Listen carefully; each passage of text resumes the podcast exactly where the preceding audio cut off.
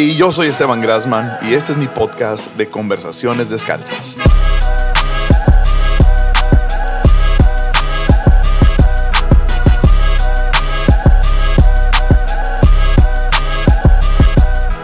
En donde en cada conversación tengo la oportunidad de hablar detrás de escenas con diferentes personas sobre la vida, teología, hobbies, música y liderazgo, con la intención de conocer cómo piensan y por qué piensan de esa manera. No siempre estamos de acuerdo, pero siempre es edificante. Es un espacio descalzo, honesto y real.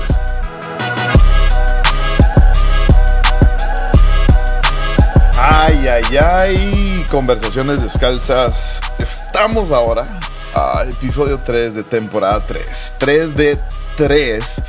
Y um, man, what a ride. Qué emocionante ha sido um, este, este mes ya de conversaciones descalzas. Empezamos back to back, boom, boom, con Andrés Speaker y luego la plática, la conversación con Juan Mejías. Y uh, me encanta escuchar tantas personas siendo inspirados por, por las conversaciones y tomando, tomando pequeñas joyas aquí y allá. Y realmente ha, sido súper sencillo sacarle oro a Juan y Andrés porque ahí, tienen tanto que decir. Y, Gracias por escuchar, gracias por escuchar. Creo que es lo que estoy queriendo decir. Gracias por escuchar. Y ya, deben de haber visto que ya está, ya estamos conversaciones descalzas en Spotify como podcasts. Las últimas dos temporadas no habíamos estado como en género de podcast. por alguna razón habíamos estado como artistas sí, entonces, ah, pues no, no, somos artistas ni hacemos música. Entonces ya para esta temporada ya estamos en el, ah, en el género de podcast. Así que muchos han preguntado cómo, cómo, te puedo encontrar en Spotify tienes que buscarlo como podcast. No le hagas caso al, de artista, debe de borrarse pronto. Este, pero hey, si quieres música, de, esto sería genial, esto sería muy genial. Um, sería muy padrísimo que alguien hiciera un playlist. Uh, se me acaba de ocurrir. Sería muy padrísimo que alguien hiciera un playlist de conversaciones descalzas y, este, y lo subieras a Spotify y lo podemos compartir. Así que vamos a hacer eso. Ahí te va un desafío. Uh, haz un playlist. Tiene que contener un par de reglas. Ahí te va. Tiene que contener al menos, al menos 15 canciones. Que al menos sea una hora y media de música, creo yo. Ese ya es un playlist. Mínimo 15 canciones. Y este, así que haz el playlist, um, súbelo a redes sociales con el hashtag playlist conversaciones descalzas. Y el, mejor, el mejor playlist ah, lo vamos a promocionar en nuestras redes y, y, vamos a irle agregando constantemente música a ese playlist. Así que ahí está el reto, el desafío del día de hoy. Um, haz un playlist para conversaciones descalzas y este, sorpréndeme, sorpréndeme con música, sorpréndenos, queremos que esta comunidad ahora, ahora tiene que tener, tiene que tener música. Este, ya, ya no seremos artistas ahí en Spotify, pero podemos armar un playlist relacionado a conversaciones descalzas. Así que lánzate con ese reto y a cumpliendo, cumpliendo eh, las, las promesas, dos cosas que, tengo que cumplir. La primera cosa es que ya cumplí ah, con, el, con la apuesta que le había hecho el pastor Andrés Speaker este, ah, sobre la NBA. Obviamente los Lakers ni siquiera estuvieron en los playoffs. Obviamente los Warriors sí, aunque no ganaron la final porque Dios es muy bueno. Pero de todas maneras, en lo que le había apostado había perdido. Así que le enviamos de parte de, Conversaciones Descalzas, le enviamos al pastor Andrés el jersey que le correspondía. Así que cumplimos eso. Y tengo otra apuesta, o promesa más bien, que cumplir. usé eso de de haz preguntas en, Instagram. Nunca lo había usado y lo usé por primera vez hace un par de semanas. Y, una de las preguntas que me hacían más recurrentes era que si cuál era mi número en el Enneagram. Ah, en, el, Enneagrama. Si no has escuchado de Enneagrama, vea podcast de Armadillo y busque el episodio. Son dos episodios que tratan el tema del Enneagrama y está genial. Eh, es un test de personalidad entonces a mí se me ocurrió a preguntarle a la gente quien pudiera adivinar mi número y el ala que me corresponde um, les iba a mencionar en conversaciones descalzas. Así que hubo, hubo, hubo muchas personas que, que, acertaron, hubo muchos que fallaron. Muchos dijeron que yo era un 4. No sé de dónde sacas, qué mente tienes que tener para pensar que soy un 4. Pero el caso es que hubo muchos que sí latinaron. Uh, mi número de enneagrama es el 7. Ah, con un ala de 8, ¿verdad? Si tengo que escoger ala sería 8. Entonces, ah, de, todos los que le adivinaron, le acertaron, a las primeras personas que le acertaron, ahí tengo tres personas que quiero hacerles un shout out, una mención.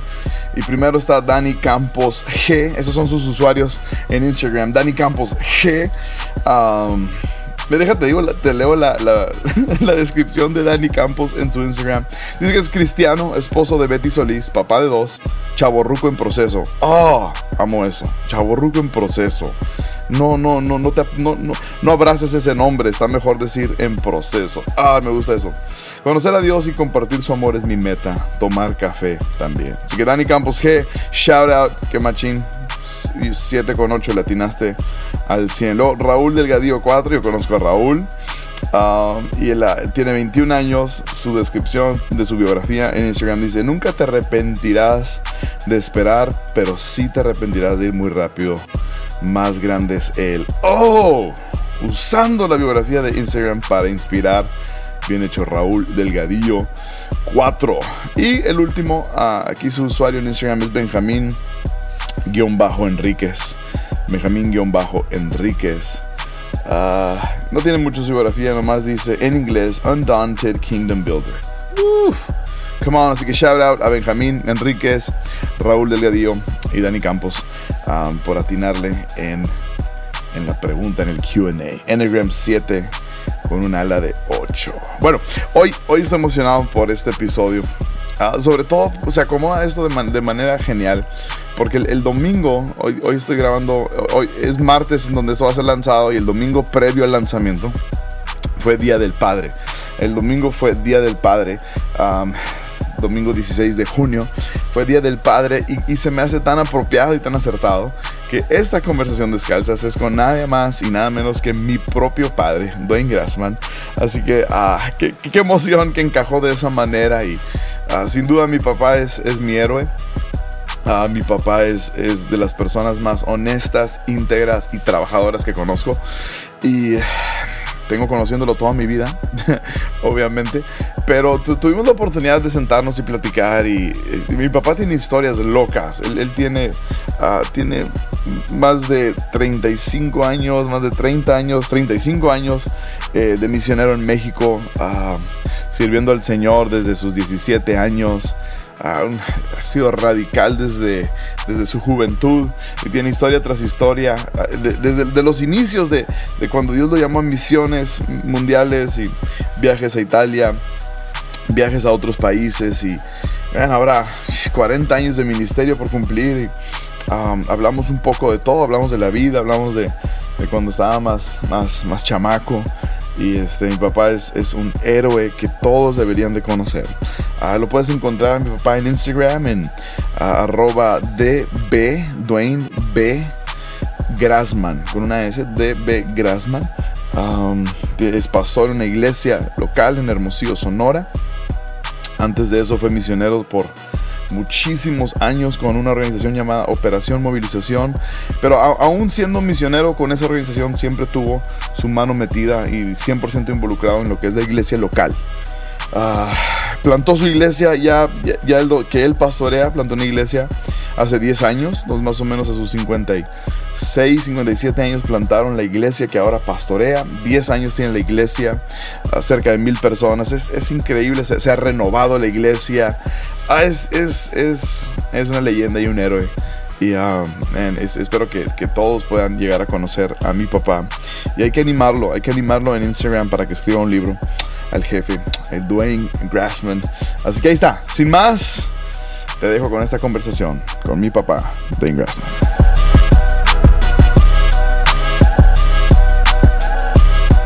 Jefe,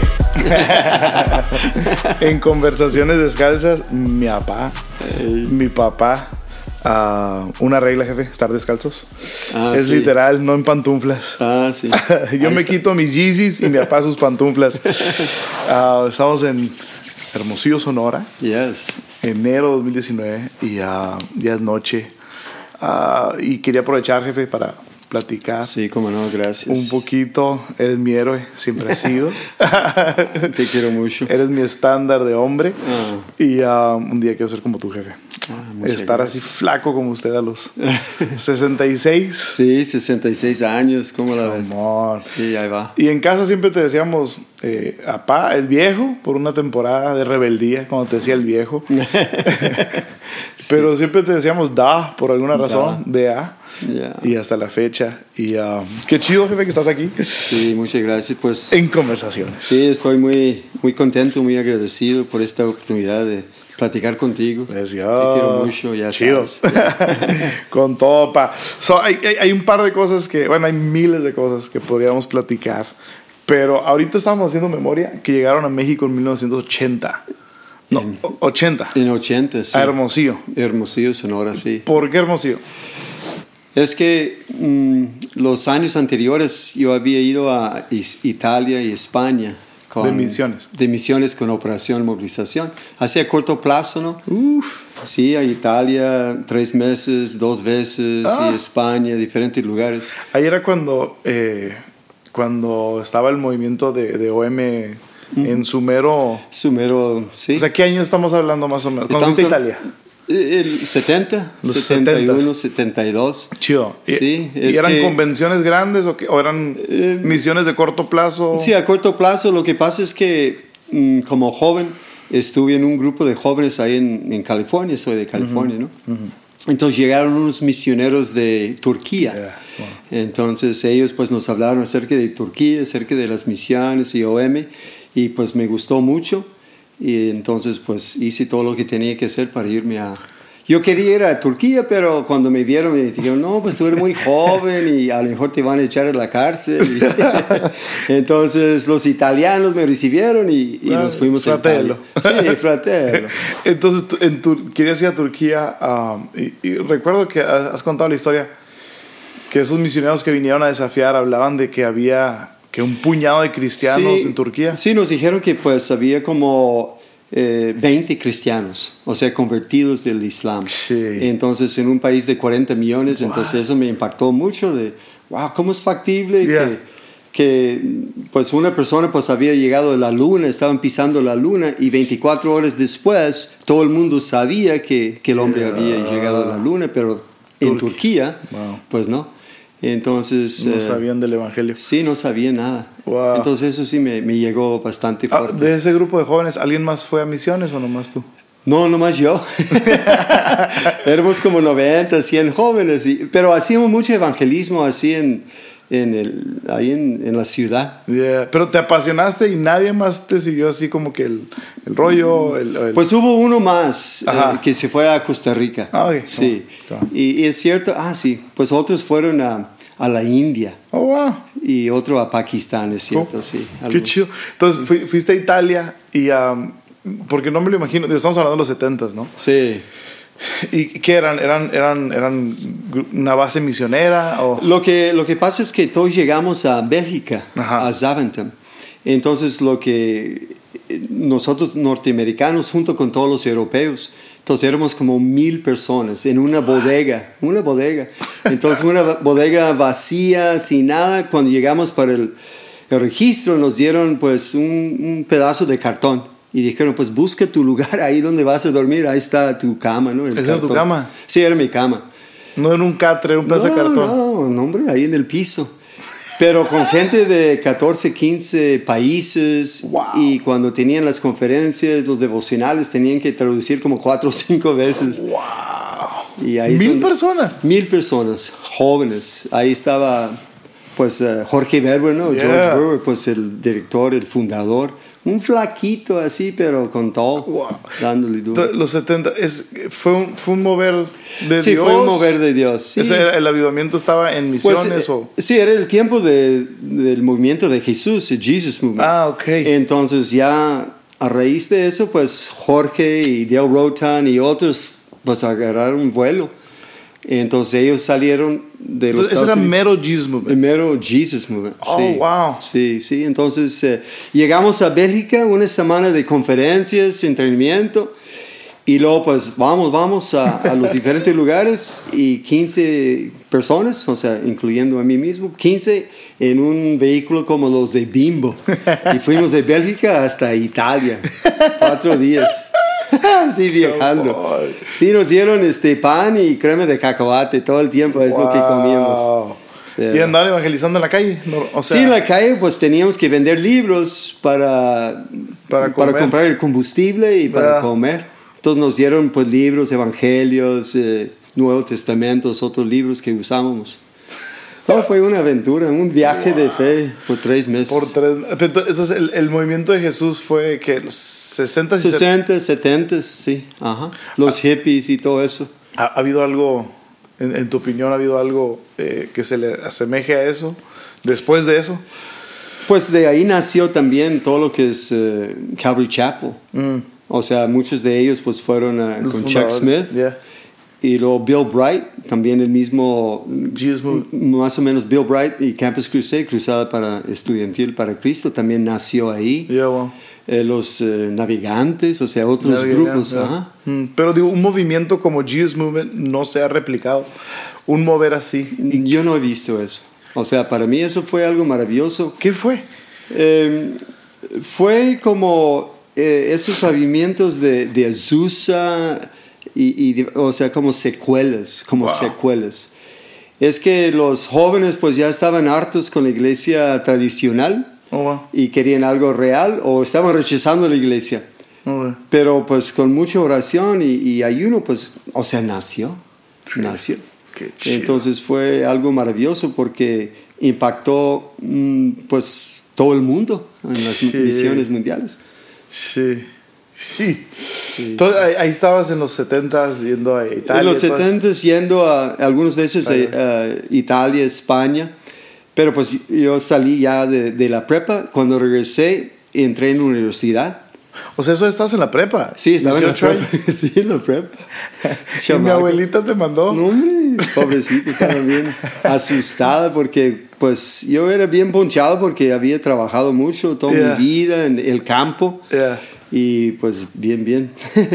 Pero bajé como 15 kilos No y manches. pobre, mi pobre mamá estaba muy asustada.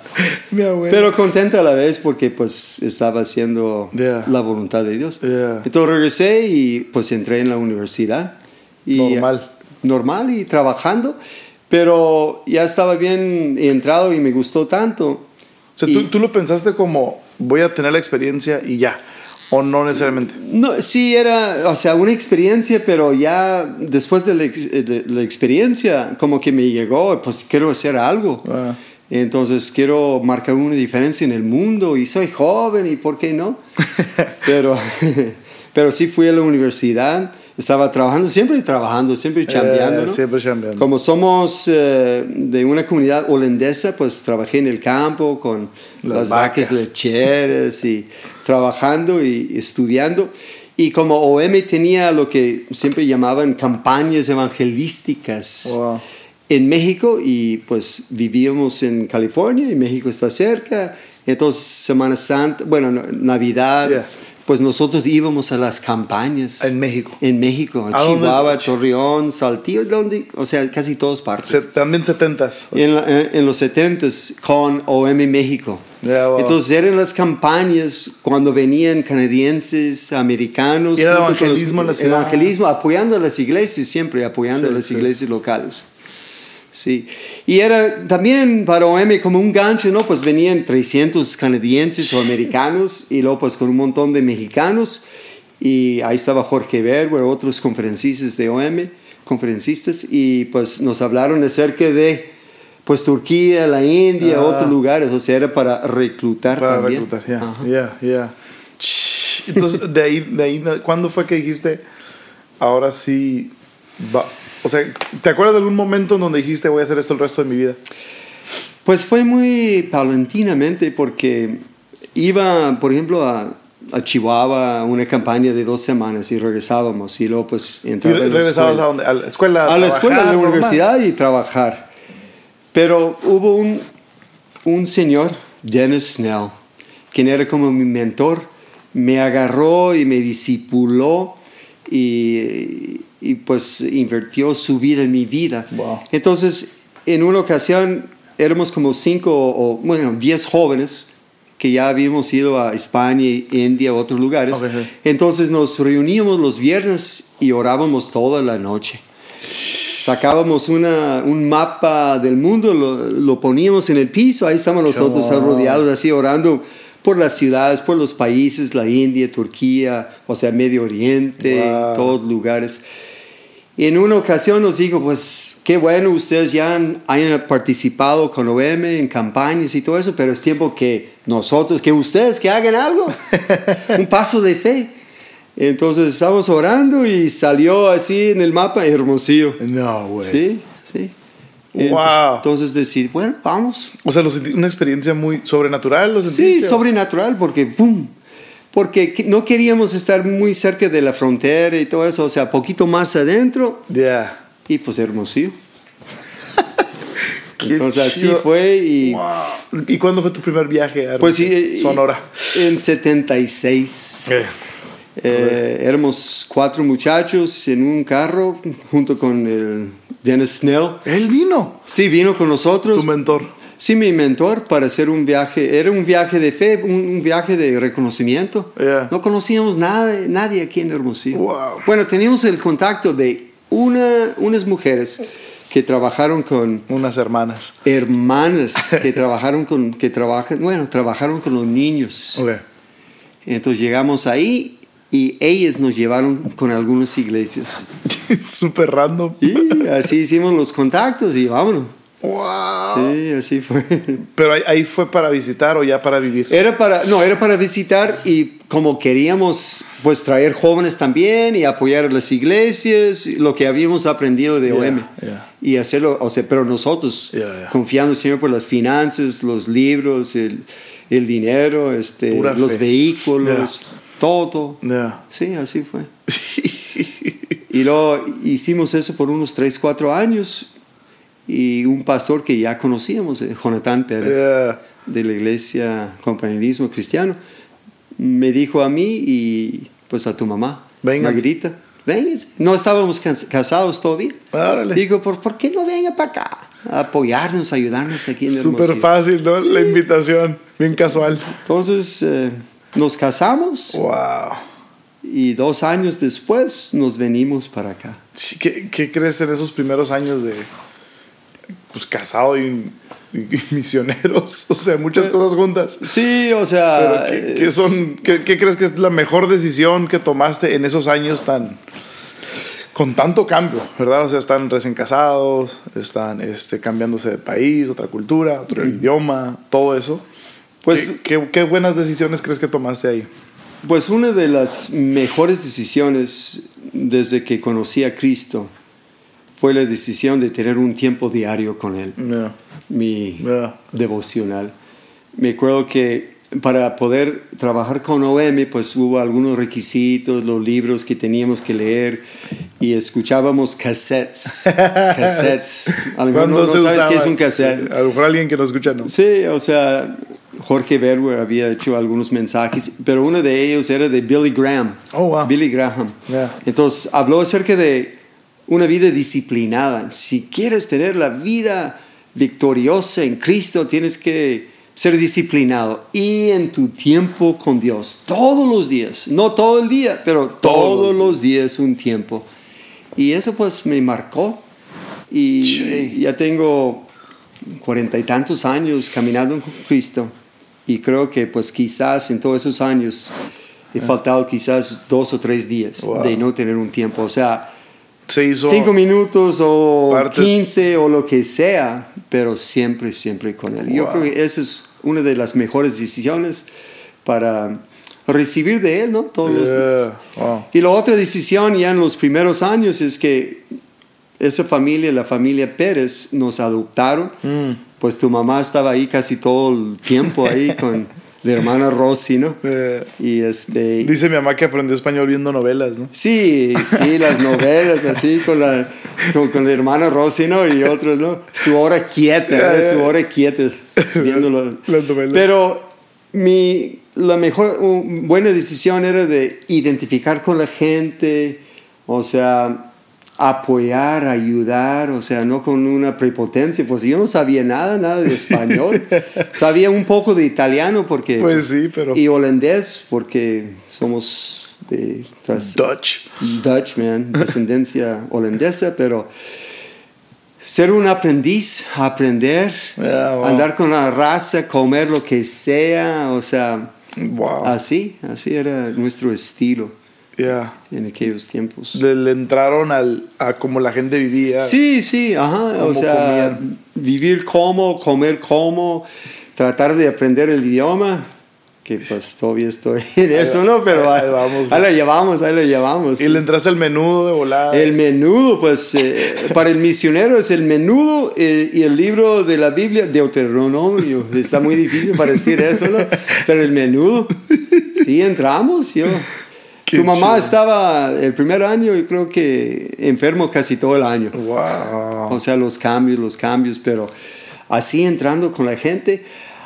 Había otros americanos aquí en la ciudad, pero nosotros no, o sea, No cotorrean, güey. no, no, o sea, no, no como que estábamos en contra, pero el enfoque era con la gente, con las personas, aprender de aquí, de la raza. Sí, sí, sí, sí. Yo sí me acuerdo, mis amigos eran pues los del barrio, ¿no? Del barrio, la sí. escuela de ahí, todo, o sea, sí. normal, ¿no? Este, Sí, pues, eh, vivir como perdona, no, no, no te mandamos a las mejores escuelas No, ni nada pero de es- eso, sino que, a lo verdadero, jefe.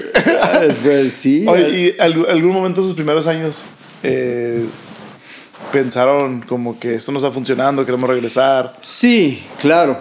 Eh, yo me acuerdo muy bien que ya tres años habían pasado y yo sentí muy, ah, como que no estoy dándole suficiente, no estoy avanzando, no estoy, no estamos progresando. Sí, tuvimos muy buenos amigos, estábamos aprendiendo más o menos eh, el, español, pero como que no en el ministerio y sentí muy seco, muy Ah. seco Tenías Y- tres años aquí. tres años aquí y alguien nos invitó a, a la costa de Hermosillo, a uno de los ejidos que se llama Viva México, El Viva México. el Viva México, y fui con mi hermano Rafa.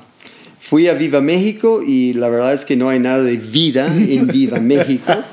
O sea, ¿Cuánta gente vive en Viva? pues es un sí, pueblito, o sea, no es un pueblo, es un no, ejido. Sí, un ejido, unos en aquel entonces 50, 60 personas, casas de cartón, alacranes, eh, cactus, o sea, un calorón. Sí, sí, sí. Y me acuerdo muy bien que cuando entramos, o sea, es como de aquí a, es como una hora de aquí de, de la ciudad y luego pues como 12 kilómetros de terracería. Wow. Y cuando llegamos yo vi algunos huesos secos así por un lado. Ah, Huesos secos. Y en ese instante es cuando el Señor me habló. Y este mm, me dijo, así es como te sientes, ¿verdad, Dwayne? seco, seco. wow. Pero me habló acerca de la visión que, que tenía el profeta Ezequiel yeah. en el Valle de los Huesos Secos. Mm. Y la pregunta que Dios hizo al profeta Vivirán. me hizo a mí también. Yeah. ¿Tú crees que vivirán esos huesos? Yo le dije. Señor, quién sabe, yo me siento muy seco, como que no, yo quiero tirar la toalla y regresar a mi tierra y Ah. chambear, hacer dinero y apoyar a los misioneros, ya con eso. Pero, muy válido, pero- Muy válido, y sí, pero el Señor me dijo, no, no, vas a ver lo que yo voy a hacer en tu vida. Y así fue como una experiencia con el Espíritu Santo.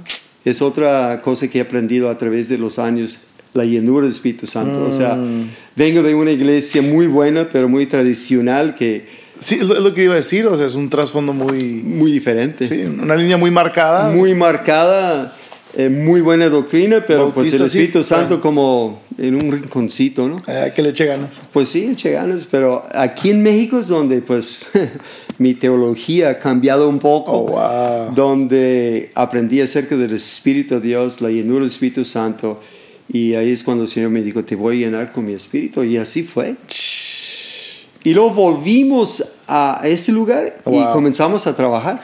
En el Viva México. En Viva México, levantar una iglesia ahí, y diferentes iglesias en la costa. Sí. Oye, es, es- eso, te- eso me ha sido interesante, jefe. El, el, ah, O sea, ya van dos experiencias así súper super místicas, súper sobrenaturales. La, la, del mapa y ahora la de los huesos. sí, los huesos. Y es como que. Uh, y yo no soy así, sí, o sea, pues, yo soy de, un trasfondo holandés, somos bien cuadrados. Sí, y, sí, chamba blanco-negro. Sí, hay que chambear, hay que trabajar, aguantar vara. Hay darle duro sí, y con todo. Y, sí. y, digo, pues muchas veces nos tocaba ir cuando visitábamos en California la, la iglesia local de donde salieron y súper. Súper. Digo, bonito y todo, pero sí, tradicional en su contexto y todo. Uh -huh. uh, entonces, eso, fue, eso del Espíritu Santo fue... Sí, es como que... Fue en el campo misionero. Fue en el campo misionero. Y me, me acuerdo muy bien que tu hmm. abuela, mi mamá, cuando regresábamos a, a visitar, me dijo, oye, Dwayne, tú eres muy diferente. No. Bueno, porque nos habían visitado aquí en México. Me dijo, cuando estás en México, tú eres otra persona. Wow. Y cuando regresas acá, diferente. O sea, allá en México, o sea, más, uh, más suelto, Wow. eh, más alegre. O En sea, tu ambiente, ¿no? Y sí, hablas con la gente, o sea, cotorreo, bueno, no dijo cotorreo, ¿no? Pero, o sea, y es cierto, es lo que el Espíritu de Dios hizo Oh. con mi personalidad, porque Oh. sí, soy muy, soy, o sea, Reservado. reservado, melancólico, no me gusta hablar mucho, Yeah. o sea, yo pues estaba muy contento cuando trabajaba en el campo, las ordeñando vacas. vacas, y, o sea, pues sí, o sea, Wow. Y eso fue, eso fue una obra del Espíritu Santo. fue una obra del Espíritu Santo. en- Y viste en- el cambio en, en tu persona. En y, mi persona. Y en el fruto del ministerio también. Sí, y luego, luego el fruto del ministerio, porque comenzamos a, a trabajar en la costa, en los diferentes ejidos, los pueblos, y Mm. boom, hubo un mover del Espíritu Santo. O sea, la gente llegaron a conocer a Cristo Wow. y, y fue, fue maravilloso. Plantamos iglesias, iglesias. Y uno de nuestros, de los muchos discípulos, Roberto Yeah. Valencia, pues él recibió a Cristo en Viva México. Y luego, pues de ahí él fue a plantar diferentes iglesias. Ahora en, Increíble, pastor. Sí, increíble. Ahora en pastor. Quino, Sí, en Valle de o Quino. sea, Wow.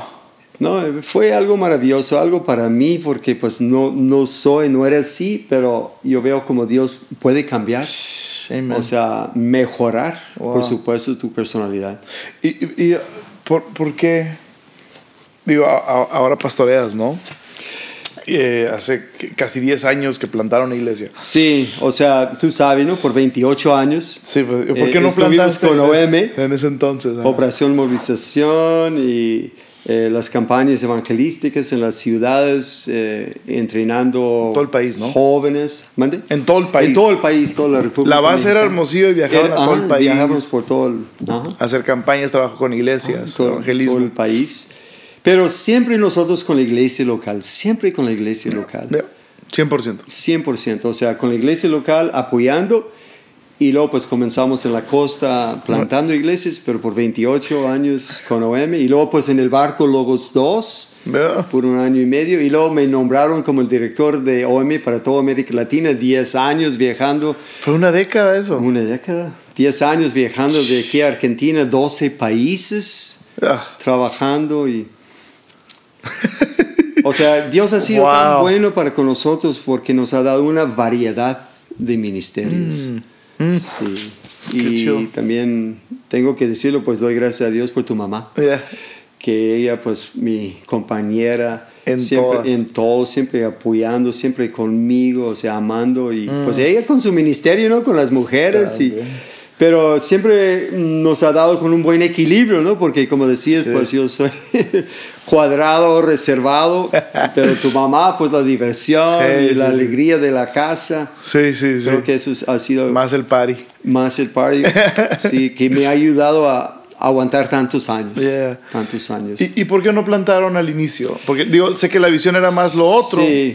¿Nunca quisiste? O No, lo que pasa es que el quien era mi mentor sí. era su estilo. Su estilo era solamente apoyamos. Somos extranjeros, Es, tiene sentido. somos gringos Ajá. Y ni aprender bien el idioma, nada más apoyando, o sea, apoyar en qué sentido, pues enseñar cómo evangelizar, cómo hacer discípulos, Hacer líder, yeah, cómo ser líderes. líderes, pero siempre atrás. Ok. Entonces así era, o sea, yo estaba marcado, impactado con eso. Wow. Entonces nunca había pensado, pues yo, pastor, Yeah, wow. Porque yo soy extranjero, soy el gringo. O sea, Sí, no sí. necesitan otro aquí Eh, eh. para plantar una iglesia. Wow. Y, y entonces, ¿cuál fue ese cambio ahora para plantar ah, hace 10 años? Pues lo que... lo Ca- que- Casi 10 años, ¿no? Sí, casi nueve años. Lo que pasa es que donde estábamos en, en Amistad Centro con el señor Carlos Elizalde, eh, yo pues estaba ahí trabajando en la capacidad de director de misiones, ¿sí? Tú sabes, llevando gente a Veracruz en, en viajes Viajes de, misiones, corto de- de misiones corto plazo con los náhuatls a la India por años. Súper. eh. Hicimos eso llevando mexicanos y latinos a, a- a la India. Pero el señor Elizalde me dijo, pues es- todo eso está muy bien, muy bueno, pero ¿por qué no plantas una iglesia en el sur de la ciudad Hmm. de Hermosillo? Bueno, ok. Entonces pensé, ¿cómo? No, pues vamos a ayudar a la comunidad, ¿cuáles son las necesidades? Nos, vimos, nos dimos cuenta que pues con brigadas médicas es una buena, ayuda, buena manera para ayudar a la comunidad la comunidad, sí. trabajando con pues, los niños, los jóvenes, clubs y todo eso. Hicimos eso por un buen tiempo. Y luego pensamos, pues vamos a, a ver cómo se hace. Buscamos una, una casa de paz, Lucas 10, ¿no? Lucas 10. Está casa por casa, porque todavía un poco de old school aquí, ¿no? Casa por casa Tocando puertas. tocando puertas, eh, Yeah. orando por la gente, eh, sus necesidades, orando por las personas y, y Dios nos dio una casa de paz ahí en el sur de la ciudad. Ah, Y nos dijeron, pues si quieres hacer algo aquí, aquí mero. ah. Entonces comenzamos en una casa, ahí en La Nueva, Nueva Yeah. Hermosillo, y el primer domingo, pues éramos 15 personas. Hmm. 15 personas. A los 58 años, Dios nos dio la oportunidad de Plantar. plantar, una iglesia. Wow. Que nunca había pensado que yo iba a ser pastor. pastor. ¿Qué ha sido lo más difícil de, de- Dices que ha habido variedad de ministerio. Sí. ¿Cuál ha sido la más... O no difícil, o qué, qué, qué, qué, qué situaciones difíciles, o Pues siempre en la diferentes variedad que ha habido, ¿no? Ajá, sí. Eh, Es que mm, las, eh, el problema más grande que yo he visto en el ministerio, sea con OM, en las misiones, en campañas o eh, con equipos o ahora en la iglesia, es con las relaciones interpersonales. Yeah, wow. Sí. O sea, yo, wow. Yo he aprendido a través de los años a perdonar Eh. y olvidar. Mm. Y a veces yo digo, es mejor tragar que pelear. O sea, perdonar, o sea. Pero eh, hay, hay una idea, muchas veces las personas piensan que, no, pues eh, eh, yo merezco mejor o no es justo. Pero lo que quizás, porque yo tengo 66 años y todo eso de mi, mi entrenamiento desde, desde joven en las misiones y todo, es, nosotros mm, creíamos que no teníamos derechos, Wow. que vamos a dejar todo para la, La causa, causa. para la causa y Yeah. aguantar vara. Yeah. O sea, si te ofenden, ok, vamos a hablar, vamos a platicar, perdonamos y, y vámonos, o ya. sea, vámonos. Pero eso sí ha sido un, un problema, es lo que a mí me, Entonces, que en la, en, me la vari- cansa. en la variedad de ministerios, has visto desde aquí hasta Argentina ese mismo. Ah, el sí. conflicto inter- Sí, el conflicto. Y en- es la pregunta: ¿en todos los niveles de liderazgo o de.? Ajá. Sí, sí, lamentablemente sí, o sea, en todos los niveles, que a veces es uno peleando por, por una posición Mm. o eh, quieren ser reconocidos. Eh, pero la verdad es que lo que estoy viendo ahora con la, la nueva generación, Ya. y, y no digo del cartel, ¿no? La nueva generación de, de, de pastores como en tu camada, Ajá. tu grupo, eh, que está cambiando eso, Ya. que están hablando más de que no se trata de mí, se trata de Jesús. Eso es. Entonces, ahora en la iglesia que tenemos nosotros, pues eh, nuestro enfoque es hacia la próxima generación. Yo soy el más viejo Ya. y pues tú conoces mi equipo de liderazgo, son Chavalitos. chavalitos y hay uno que otro cuarentón, pero estamos hacia la próxima generación. Es buenísimo. Eh, Sí, entonces eh, es una iglesia multigeneracional, pero a la vez es un enfoque ahí. Pero siempre las relaciones interpersonales, ahí, o sea, hay, hay problemas, ¿no? Pero yo creo que sí estamos o están aprendiendo cómo perdonar, cómo olvidar, y todo se trata de Jesús. Ser inofendible. Sí, sí, sí. Ah, está bien difícil. Ah, pues ya casi 40 años jefe de ministerio. Ah, y mencionabas cosas como tu tiempo con Dios, como una. como un hábito. Eh, está buenísimo. Y es. digo, todos lo sabemos y, y- Digo, todos sabemos, pero la disciplina de tenerlo, ¿no? Y, ah, ¿Crees que el cambio fue que lo escuchaste de una manera muy radical, muy joven? ¿O qué fue? Como que te impactó ese, ese, ese cassette de Billy Graham, ¿todavía te acuerdas? Sí, todavía me acuerdo. Hace 40 Bueno, hay personas que me dicen, no, pues es, es por tu cultura, ¿no? Porque Ok. vengo de una cultura Disciplinada. disciplinada americana, holandesa, y, y tiene algo que ver, por supuesto, Sí, ¿no? Sí. Pero yo digo, pues más bien es la cultura de Jesús. yo digo que más bien es la cultura del reino de Dios. O sea, Ándale. Él es mi rey, Él es mi Señor, Él es el que me va a decir mm, lo que debo hacer. Ya. Entonces, si Él me va a decir, pues necesito escuchar. Mm, Y, y no es como, yo no soy súper espiritual, o sea, Ajá, sí, sí, o sí. sea, yo soy común y corriente, pero eso sí es lo que, wow. Ya. Em, Ya. ¿Y es, es- es- en tu tiempo con Dios que generalmente es la Biblia o es un libro o es variado o qué? Bueno, trato de leer la Biblia en un año. Tengo un tiempo leyendo, o sea, todos los días leyendo la Biblia, un tiempo de oración. Ok. Tengo mi librito, ¿no? Donde apunto mis peticiones de oración. A ver, a ver. Tengo mis listas. Yo me encantan las listas. Ok. Las listas. Em, siempre digo en la iglesia, pues estás, todos están en una lista, ¿no? Tengo diferentes listas, ¿no? Eh, de oración y, y así. Em, pero Listas. listas. Eh. Y, y a veces lo que hago también es escribo mis oraciones. Ah, ok.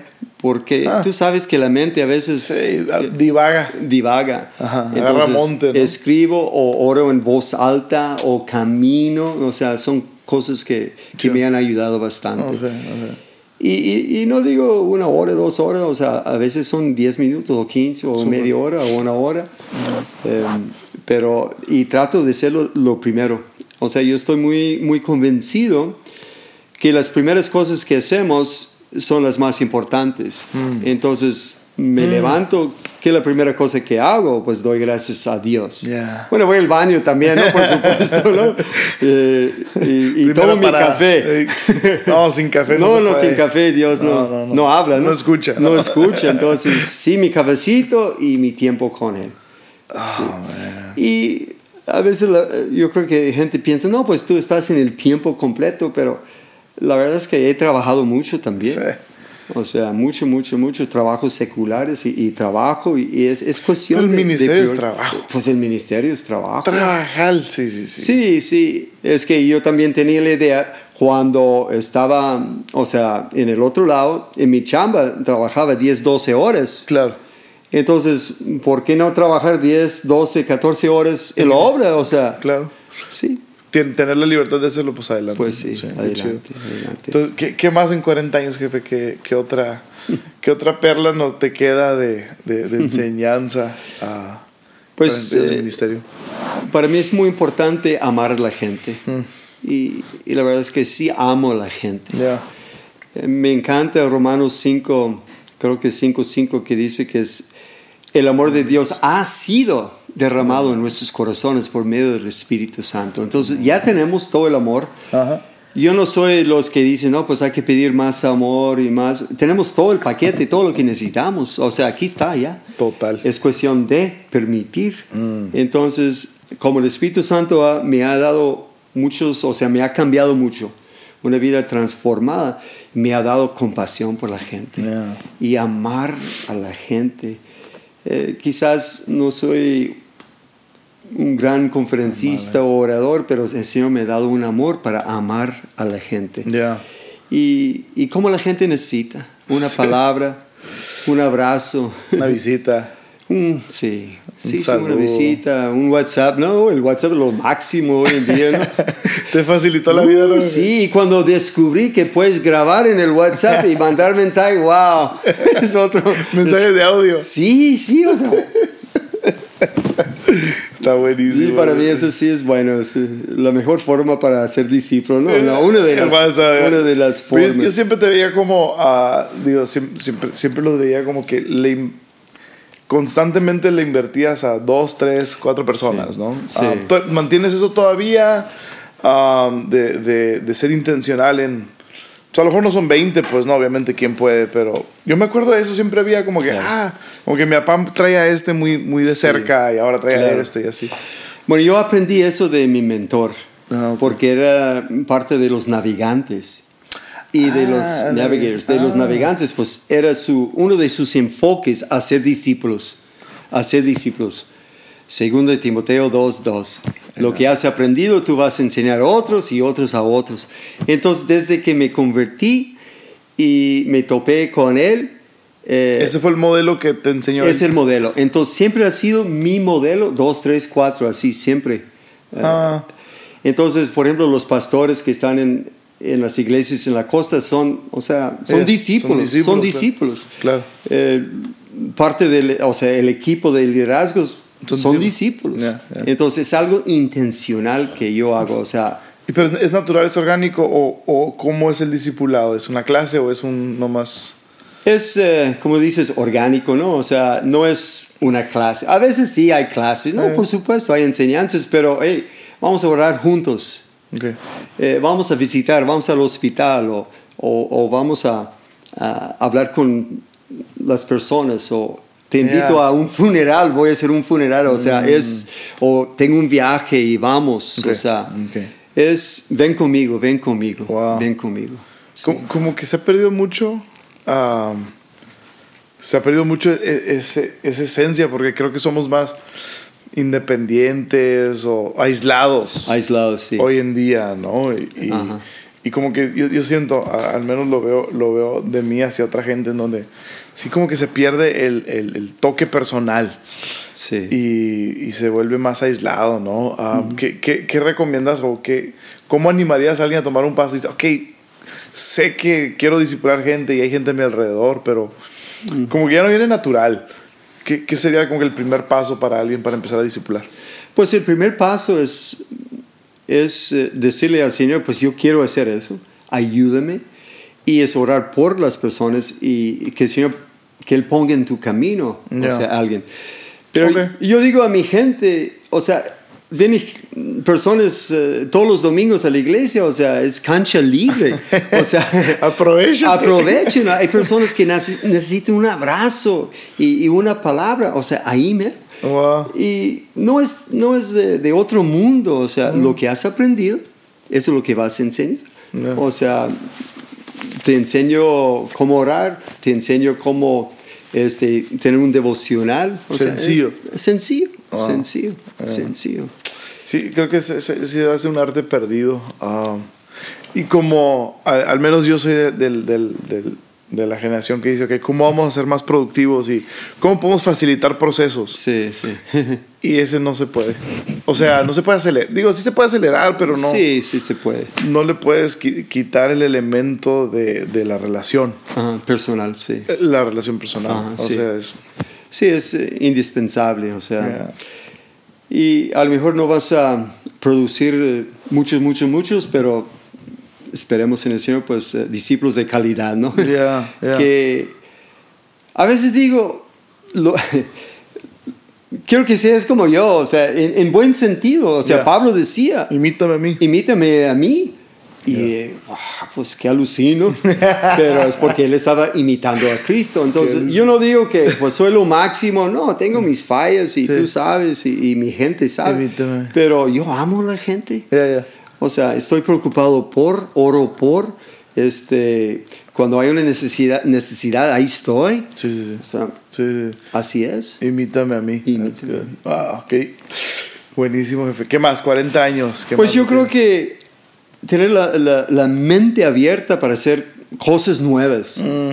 Eh, me repito, pues 58 años de edad es cuando el Señor me dio la oportunidad de, de ser pastor. Pues eh, yo me puse un poco rebelde en el principio, pero pues he aprendido a través de los años, es más válido, más vale. Más vale soltarlo. Sí, sí, soltar y, y, y someterte a. Yeah. Y pues es, yo creo que de todos los años de ministerio, y hemos hecho mucho, o sea, los barcos y eh, viajando por toda América Latina, en la India pues Eh. hemos ido por años y años, pero de todos los años de ministerio, esos últimos nueve, casi diez años de, Pastorear. de- de pastorear, de ser pastores, son los mejores años Yeah, wow. los mejores años. Porque es como una culminación de todo lo que hemos aprendido y Wow. todas las experiencias. Ahora sí podemos invertir en los veintones y treintones y cuarentones. y Los que se dejen. Los que se dejan y también viejitos. O sea, a mí no me importa, ¿no? Es parejo. Claro. Pero es algo maravilloso. Wow. Y Está entonces, eh, tener la mente. Por ejemplo, mira, Abierto. yo tengo los 66 años y yo can, pues ya cantamos o cantábamos nuestros himnos y Yeah. nuestros coritos, Himnos de gloria. himnos de gloria, forever, o sea, amén, aleluya. Yeah. Pero ahora es el tiempo para los, los jóvenes. Yeah. O sea, su música, su estilo de hacer las cosas. Sí, las paredes negras, ¿no? Todo eso. El humo. Pero también a la vez, eh, los jóvenes necesitan a nosotros, nuestros consejos, nuestras eh, sí, consejerías y todo eso. Eh, es por aquí, es para allá. Pero también necesitamos a los jóvenes. Mm. Cuando yo tengo un problema con mi iPhone, pues yo, yo, yo pido a un Vas a un joven, joven, "Ay, claro". ayúdame por favor. Pero tiene que ver eso, ¿no? O sea, es que vamos a aprender mutuamente del uno a otro. Yeah, Pero yeah. también yo quiero dar la oportunidad a ellos Mm. para que aprenden y pues echando a perder, pues se aprenden. Pero, Sí, eh, sí, sí, sí. Pero ¿qué, qué tanto, eh, o sea, dónde manejas esa tensión de saber qué tanta libertad, qué tanto soltar y qué tanto restringir o guiar? O, o es una libertad guiada o cómo? Sí, es una libertad guiada, porque no es para ofender a nadie, pero lo que yo estoy viendo de, de esa generación es eh, una falta de madurez. Falta de madurez. eh, pues 100%. Bueno, no yo, voy a decir yo estoy de acuerdo. 100%, pero como tú has dicho y te he escuchado, pues eh, Sí. tiene esa idea que son merecedores, ¿no? Yeah, yeah. Porque no tenían que trabajar tanto como nosotros Para obtener. para obtener lo que tienen Sí. y, y tienen cosas a los 15 años que pues yo tenía que esperar. Yo veo jóvenes con iPhones, con smartphones y yo pues tenía que esperar años y años y años. Yo tenía la Nokia, ¿no? Eso que... El viejito. viejito. y pues viajes a Europa, viajes, Yeah. o sea, Cosas así. cosas así.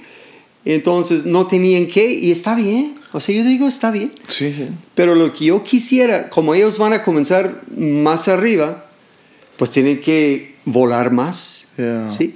Pero madurez, eh, aprender cómo perdonar a otros, Mm. cómo este, amar a la gente, Yeah. eh, cómo escuchar los consejos de los que tienen más años. Yeah. O sea, es, es sumamente importante. O sea, es que aun- aunque estamos en, en otros tiempos, ¿no? Y, y, y hay otras herramientas, la- esas cosas básicas, amar a la gente, el tiempo devocional, esas cosas no te las vas a librar. O sea, no hay, no hay una app No que, hay que una- me ayudar. Qué lástima. Para librarme de eso. ojalá, ojalá. Y, y un, este, y. Chambear. O sea, ¿cómo se dice? Ética de trabajo. Uf, yeah. O sea, eso es muy Buenísimo. importante, Buenísimo. levantarse, que, que limpies tu cuarto, por favor. O Yeah. sea, que ayude en la casa, cosas sencillas, ¿no? Lavar el carro de sus papás, o sea. Preach. Preach, o sea, por favor. Y yo, yo veo algunos que son muy buenos para compartir, pero su, su cuarto es un relajo. Yeah. Entonces, disciplina. O sea, no quiero, ay, es viejito. Sonar como el abuelito. sí, abuelito. No, no, no, no, O sea, tiene que haber flexibilidad. Yeah. Pero algunas de esas cosas eh, básicas que no es porque yo vengo de una cultura así disciplinada, pero me repito, es la cultura de Dios. No. Jesucristo, cuando vemos su vida, que sanaba todo el día, o sea, trabajaba todo el día, sanaba a la gente ¿Y luego qué? Muy de la mañana, ahí estaba con su padre. Yeah. Sí. Entonces, no digan, no, me da mucha flojera y no me nace y no lo voy a hacer el día de hoy. No, o sea, porque si él creía que tenía que y necesitaba tiempo con su padre, pues yo también. Claro. Yo también. Wow. Ah, Ahora, suena, suena, digo, estas cosas bien elementales y básicas. Sí. ¿Cre- ¿Crees que con madurez aprecias más lo básico? Como que la madurez te hace apreciar Sí. Lo... O a lo mejor como que logras quitar toda la paja y te quedas con lo esencial. Es lo que parece. de- Yo, yo creo que sí. Después de 40 años definitivamente. dices- Sí, después de 40 años, lo básico, lo básico, lo básico, sí, o sea, tiempo con Dios, una Yeah. vida disciplinada. Ama a tu esposa. Amar a tu esposa. Otra cosa es escuchar a tu esposa, eso sí es muy importante. Ah, o sea, buena. Yo, yo, yo digo a veces en, en, en broma que el Espíritu Santo y mi esposa. Ahí está, Ahí, ahí está, está, pues. ahí está. O sea, parte. Dios, el Espíritu Santo usa. Entonces, 100%. tan, tan sabias son Mm. y tienen muy buenos consejos y ven las cosas en otro, otro punto de vista. Es, es muy importante. Lo básico, escuchar, escuchar. Yeah. Y, y no pelear por tus derechos. O sea, Dios, Él es nuestro defensor. Él sabe lo que necesitamos. Yeah, yeah. Sí, y vivir una vida sencilla, Mm, sencilla, sencilla, no, no buscar tantas cosas. O sea, Dios sí nos quiere prosperar, o sea, pero para mí, ¿qué es la prosperidad? Tener lo suficiente Wow. Wow. y tener quizás un poquito más para poder bendecir a otros. Eso es algo que también he aprendido. Wow. Es, es algo maravilloso bendecir y podemos bendecir económicamente o con una palabra, Mm. em, con un, un abrazo, Mm. ¿sí? con una cachetada. Yo siempre estoy dando las Sí, sí. ¿sí? Famosas Cache- cachetadas. Famosas cachetadas. sí, Claro. sí. Wow, Cosas así básicas, sencillas. Entre más maduro llega uno, más, más aprecia lo, lo esencial, parece, ¿no? Como Sí, que. pero también a la vez no quiere decir que pues estoy en contra de todas las nuevas ideas, las- o sea, todo eso y vamos, vamos y probamos y, o sea, está bien. Sí, sí, sí, sí. Total. Porque, bueno, yo Te que- rodeas de jóvenes sí, y todo. Sí, o sea, yo soy el viejito. Eh, mm, los métodos cambian, por supuesto, las estrategias sí, pero el mensaje Sí, no. mensaje no, ya. Entonces el mensaje de la cruz. Dale. O sea, todos los días vamos a la cruz. Dale. Todos los días comienzo mi día, gracias Señor, y, y un tiempo con Él. O sea, escudriñame, enséñame si hay algo dentro. Y fíjate que todos los días sale algo. No hay día que no. Pues no, yo sé que cuándo, Señor, pero todo el día, todos los días algo sale a flote. Eh. Pues confesando los pecados y vámonos. Y la llenura del Espíritu Santo. Y vamos. Wow. vamos. 40 años, jefe. Wow. Sí, gracias. Ay, Dios, pues que, que, que podamos llegar todos a, a la meta de, de años y de fruto. Sí. Y yo creo que más que otra cosa, pues el, el vivir en el, propósito, ¿no? Y Sí. eso ha sido, yo creo, lo que he visto en, en, en ustedes. que han, han- han seguido el mismo curso. Ha cambiado el rol, pero Sí, es cierto. ¡tas! es la misma dedicación. A Cristo, a Cristo. Eh. Sí, diferentes métodos, estrategias, Ajá. quizás papeles, pero lo mismo, La, lo mismo. es, es la misma visión desde, desde que viniste en el 70 y qué hubo, le? ¿Qué hubo, le? y ya estamos llegando al 2020. Sí, y aquí estamos y pues estamos muy contentos y muy agradecidos a Dios porque ha sido tan bueno para con nosotros cuando vemos a, a nuestra familia. O sea, yo digo, cuando la gente me quiere presentar como conferencista, yo digo, la mejor presentación es, soy el papá de Daniel Grassman, Steven Grassman y Priscilla Grassman y, y, y- y las nueras que tenemos y el yerno favorito que tengo, Luis Rocha, ¿no? El único. El único. Los nietos que tenemos, o sea, para nosotros, ya, wow, qué bendición que nuestros hijos eh, están sirviendo al Señor. Yeah, Y tú sabes que nunca los empujamos o no tienen que servir al No, Señor. Nunca. Nunca, o sea. Y, y no es porque somos tan buenos, por la pura gracia de Dios. Ya, no sé. Sí, pero para ver a ustedes, y claro, los hijos van a hacer mucho, mucho más. Y de hecho, pues ya están haciendo mucho más. Pues por, por mucho, mucho más. Qué, qué padre está eso, regresar a lo básico. Ya. Gracias, pa. Gracias, amigo. por sentarte. Te quiero mucho. Te amo. Te amo. You're the best. Gracias. Thank you. Jefe.